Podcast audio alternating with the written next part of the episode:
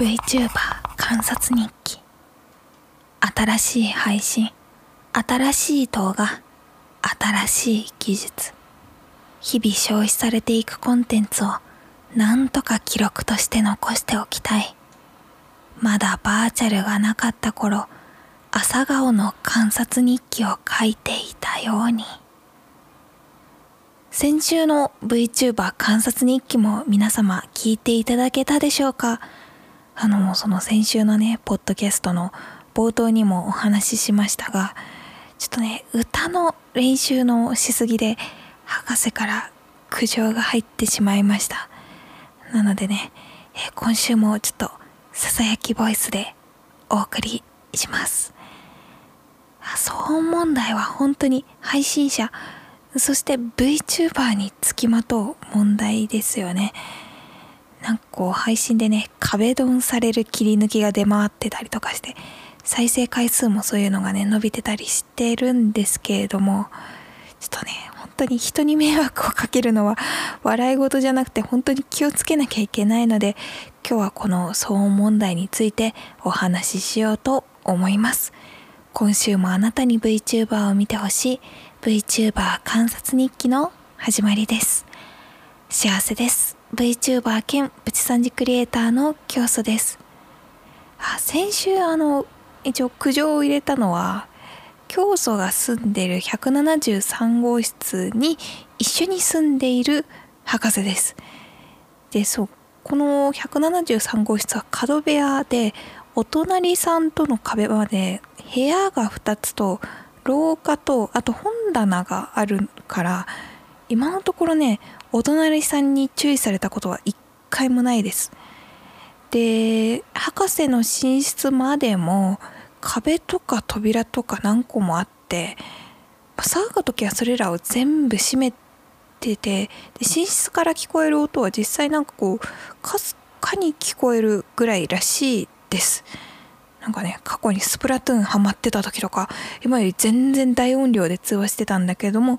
なんかこう注意じゃなくてあ昨日通話してたの？楽しそうだったよね。なんかそんな声が聞こえたよ。って言われた程度です。本当に。でなんで注意されたか。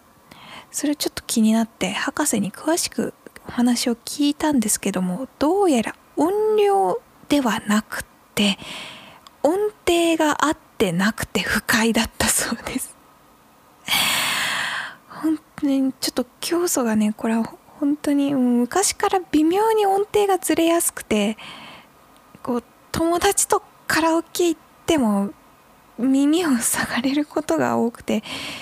ちょっと若干トラウマなんだけれどもだから騒音問題とはちょっと違うんですよね。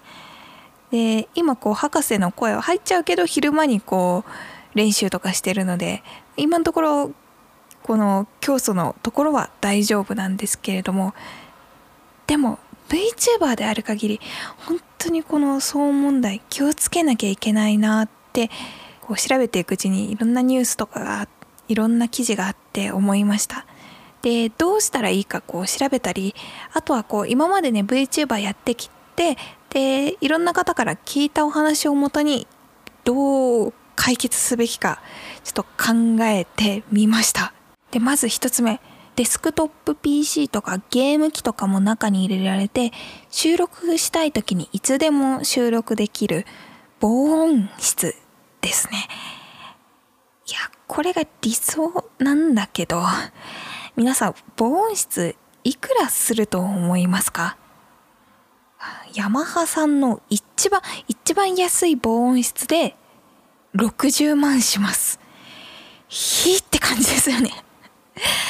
で、なんかここからね、エアコンつけたりだとか、こうスペースを広くしたりとかすると、ね、本当に100万いきます。ちょ、ちょっと防音のためにでも100万って高いですよね。中古でこう安いメーカーさんの防音室とかでも30万しますでさらに設置費用もかかる本当に高いびっくりしましたで、まあ、それだけ高いならきっとレンタルもあるだろうなと思って調べたらどうやらねレンタルもあるそうです。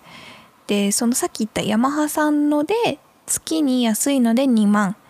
ただそっから買いたい人買いたい時運送料合わせて7万します。高いね。本当に高い。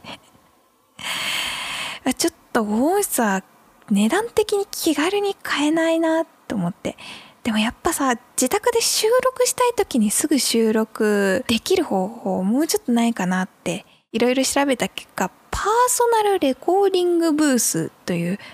イメージとしては頭に防音室をかぶるみたいなイメージですね。があったんですけどそれでも13万するらしいです。でまあちょっとこれレビュー動画を見る限りあんまね、防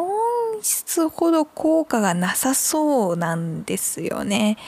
ちょっとお隣さんにも全然あの、お部屋によっては聞こえてしまう可能性があるなって感じました。で、既製品は高いと じゃあもうしょうがない自作しようっていう方がね、えー、みんな思うことは一緒です。自作してる動画めちゃくちゃ YouTube にありまするんだけど、まあ、で自作の方がねずっと値段は抑えられるんだけど動画を見てるとねどの動画も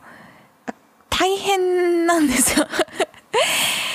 まずあの遮音材っていう、まあ、音を遮るものが相当重いらしいですね。で他にもなんかこうまず囲わなきゃいけない木材とか吸音材とかも含めて相当重い。で自作でもそれだけいろいろ材料を買うとそこそこお金かかります。とあるこう VTuber さんがガチガチの防音室作ってて20万以上かかってましたね。しかもどうやらこうエアコンがなかったのでめちゃくちゃ暑かったらしいです。で防音室は無理だなって思いました。収録するなら、まあ、カラオケとか、あとはスタジオを使うのが正解かなって あ。でもさ、ゲーム配信とかさ、デスクトップ PC が必要な場合もあるじゃないですか。で、カラオケに、カラオケとかスタジオにデスクトップ PC さすがに持っていけないでしょ。だから、ね、そういう場合は、配信者は防音室をやっぱり用意するか、あとはもう他の解決策をどうにか見出すかですよね。もういっそ家を変えちゃうとかね。防音室より高くつきそうだけど。でも、でも本当に、本当に配信するなら、周囲にいる人も含めて幸せになれるように、騒音問題は本当に早めに解決した方がいいと感じました。え今回騒音問題についてねいろいろ調べた時に解決策を調べた時に一緒にこう検索してていろんな配信者の騒音問題も出てきてヒットしてきていや本当にあの大きな問題になる前に解決した方がいいと 思いました。個人でさ名前が売れずにボソボソ喋って配信し続けるよりまあ炎上した方がいいっていう方はどうぞご自由にって感じなんですけれども。でも壁ドンとか苦情くんのは私は結構怖いです、えー、お隣さんからこうされたことはないんですけれども隣の部屋から壁ドンは、えー、よくされてます。実はね。今 PC に向かって話しているんですけれども PC の奥に壁があってその奥にさらにあの苦情を入れてこなかった博士の寝室があるんですよ。断面図的に見ると教祖 PC 壁博士のベッドって感じなんですよ。でその博士が本当に本当に寝相が悪くて壁をめちゃくちゃ配信中に蹴られてんですよね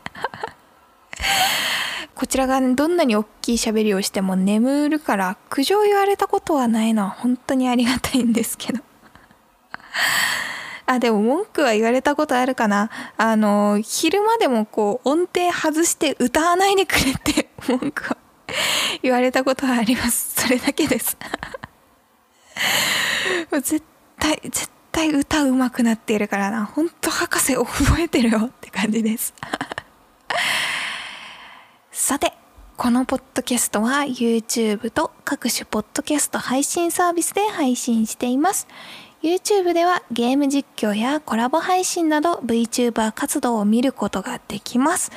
ぜひチャンネル登録をお願いします。それではまた来週お目にかかりましょう。教祖でした。最後まで聞いていただきありがとうございます。